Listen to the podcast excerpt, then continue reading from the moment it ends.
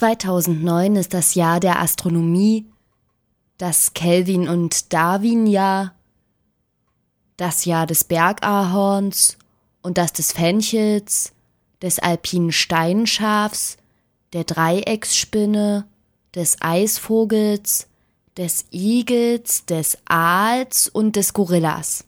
Das Jahr der Brunnschnecke und der gemeinen Blutzikade. Und es ist das ultimative Deutschlandjahr. Meist beziehen sich Jahreswidmungen auf runde Jubiläen. Im Fall der Tiere und Pflanzen soll das Augenmerk hingegen vornehmlich auf Arten gelenkt werden, die vom Aussterben bedroht sind. Wäre bei den Deutschen letzteres der Fall? Ach, gerne würde man ein Jahr voller Feierlichkeiten begehen. Beglückt ließe man Sektkorken knallen, schösse Feuerwerke in den Himmel. Doch auch, wenn man bei einer Wanderung durch das Mecklenburgische oder Märkische diesen Eindruck gewinnen könnte, Nein, die Deutschen werden so schnell wohl nicht aussterben. Da sollten wir uns keine falschen Hoffnungen machen. Und so liegt es doch ausschließlich an den Jahrestagen, die in diesem Jahr bevorstehen, dass es ein sehr schwarz-rot-goldenes 2009 werden wird. Vor 15 Jahren zogen die alliierten Truppen ab. Deutschland war nicht mehr die Bundesrepublik und schon gar nicht die BRD und auch nicht mehr ein von Besatzungsmächten drangsalierter Kriegsverlierer. Verlierer eines Krieges, den Deutschland selbst vor ebenfalls runden 70 Jahren begonnen hatte. Nun war Deutschland wieder vollkommen souverän. Endlich. Endlich nach all den schmachvollen Nachkriegsjahren hatten die Deutschen den Krieg doch noch gewonnen. Kaum waren die letzten Rotarmisten und GIs aus dem deutschen Haus, nannte sich die Bundesbahn Deutsche Bahn und ein paar Monate später stand auf den Briefmarken nicht mehr Deutsche Bundespost, sondern Deutschland. Vor zehn Jahren waren deutsche Soldaten dann erstmals seit dem Zweiten Weltkrieg wieder zu einem Kriegseinsatz im Ausland unterwegs. In einer Gegend, die sie bzw. ihre Väter noch gut kannten. Im selben Jahr zog die Regierung von Bonn in die alte Reichshauptstadt Berlin, ebenso das Parlament, zurück in das alte Reichstagsgebäude. Deutschland war wieder zu Hause. Und sogleich legte man die Fußmatte vor die Tür, auf der Trautes Heim, Glück allein zu lesen war, statt Welcome. Das Deutschlandjahr 2009 wurde bereits eingeläutet. Sagen wir aus ganzem Herzen Ja zu Deutschland, verlangte Bundespräsident Horst Köhler bei der Eröffnung der Ausstellung Flagge zeigen im Dezember in Bonn. Und der Spiegel schwelgte in Germanenmythen von der Geburt der Deutschen, als die Germanen das römische Reich bezwangen. 2009 jährt sich zum vermuteten 2000. Mal die Schlacht im Teutoburger Wald. Zum 90. Mal die Verabschiedung der Weimarer Verfassung, zum 60. Mal die Staatsgründung der Bundesrepublik und auch der DDR und zum 20. Mal der Mauerfall. Dies werden die Anlässe sein, deretwegen man uns während des ganzen Jahres mit deutscher Soße übergießen und die Welt einladen oder auch nötigen wird, mitzufeiern. Es begann alles mit dem Mauerfall. Vorher waren Nationalhymne und Fahne im Westen fast nur in Regierungsgebäuden en vogue. Doch schon in der Nacht zum 10. November 1989 sahen wir die ersten Fahnenmeere auf dem Kurfürstendamm in Berlin. Es sah zunächst nach einer kurzen Sturmflut aus, doch stetig stieg der Pegel. Bei der Fußball-WM 2006 hatte die schwarz-rot-goldene Welle dann alle erreicht. Sogar Kreuzberger Alternativkneipen wurden erfasst.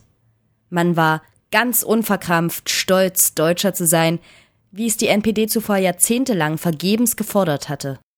Jetzt war es möglich, denn Jürgen Klinsmann und seine Mannen waren jung, modern und sahen überhaupt nicht aus wie Hitler oder Kaiser Wilhelm.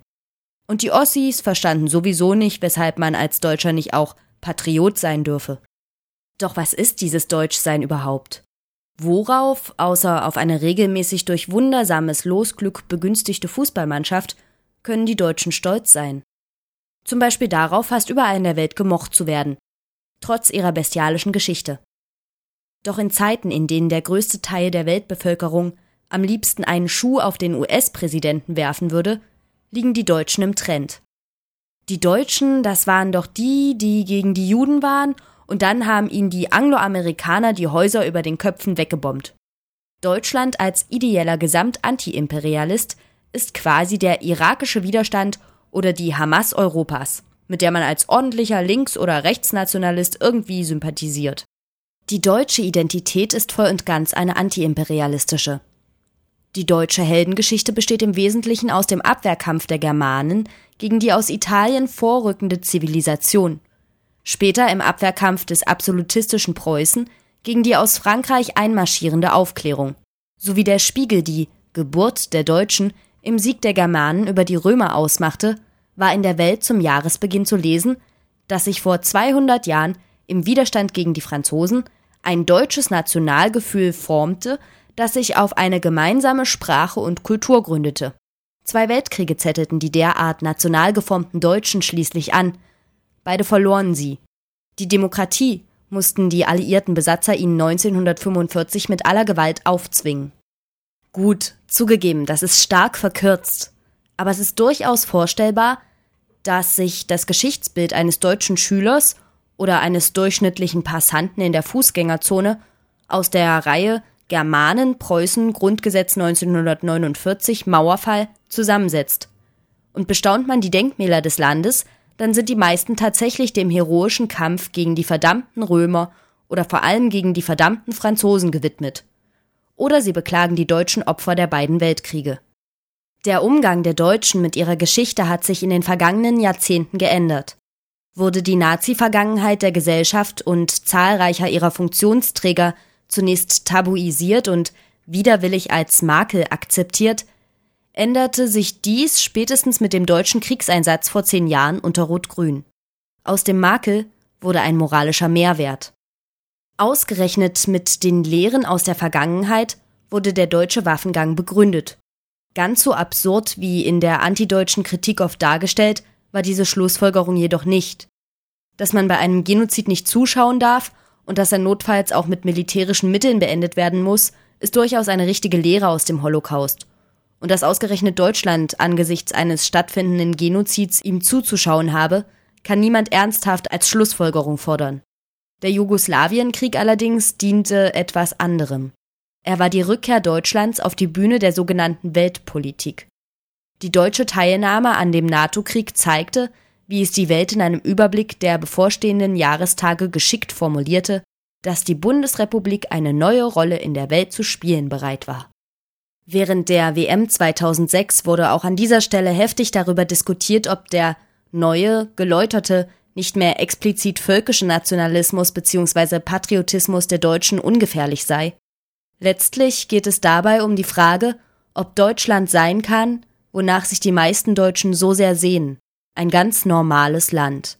Bert Brechts Kinderhymne wurde zur heimlichen Hymne des unverkrampften Nationalismus. Und nicht über und nicht unter andern Völkern wollen wir sein. Und weil wir dieses Land verbessern, lieben und beschirmen wir's. Und das Liebste mag's uns scheinen, so wie andern Völkern ihr's. Kinderlieder sind von der Natur der Sache her naiv. Naivität ist nicht grundsätzlich dasselbe wie Dummheit. Und in der Tat, im Grunde wäre es tatsächlich ein großer Fortschritt, wäre Deutschland ein ganz normales Land. Das allerdings ist nur unter der Ignoranz der einzigartigen mörderischen Geschichte möglich. Und schon bei der Frage, was denn normal sei, wird es heikel. War doch ausgerechnet der Kriegseinsatz 1999 das erste Zeichen für die Normalisierung Deutschlands und dass es möglich ist, wie es jetzt in den Vorwürfen an Angela Merkel wegen ihrer Äußerungen zum Gazakrieg von Politikern diverser Parteien geäußert wurde, als Konsequenz aus der deutschen Geschichte eine neutrale Vermittlerrolle, eine Neutralität gegenüber Juden zu fordern, zeigt, welch perverse Normalisierung sich da vollzieht. Diese vermeintliche Normalisierung ist vor allem die Rückkehr zur alten antiimperialistischen Gesinnung eines Arminius und eines Friedrich Wilhelm III. Nach dem von Deutschland begonnenen Ersten Weltkrieg sahen sich die Deutschen durch den von den Siegermächten diktierten Schandvertrag von Versailles, Zitat Hitler, als gedemütigte Opfer. Selbst nach dem Zweiten Weltkrieg beklagten nicht nur Rechtsextreme, sondern auch Linke in Westdeutschland ihre Kolonisierung durch die USA Antikommunisten im Westen prangerten die sowjetische Okkupation Ostdeutschlands an und nach dem Mauerfall schwadronierten dann Ostdeutsche vom westdeutschen Kolonialismus, wenn sie abends vom Ausländeranzünden nach Hause kamen. Deutsche zeigen gern auf sich, denn drei Finger weisen dabei auf die anderen. Sie sehen sich gerne als gallisches Dorf, obwohl sie jedes Mal wieder selbst die Mordmaschine sind. Und daher sind die nationale Welle und die nationale Versöhnung zwischen den politischen Fraktionen, die in diesem Jahr drohen, beängstigend, gerade im Zeichen der Wirtschaftskrise. Angela Merkels Neujahrsansprache gab uns einen kleinen Vorgeschmack auf das völkische Zusammenrücken, wie es sich am Horizont des neuen Jahres abzeichnet. In der Krise zeigt sich der Gemeinsinn. Dieser Gemeinsinn kann uns jetzt überall voranbringen. Wir Deutschen haben schon ganz andere Herausforderungen gemeistert. Im kommenden Jahr werden wir uns daran erinnern. Das klingt wie eine Drohung. Es war sicher nicht so gemeint. Dennoch kann es nicht schaden, es genauso zu verstehen.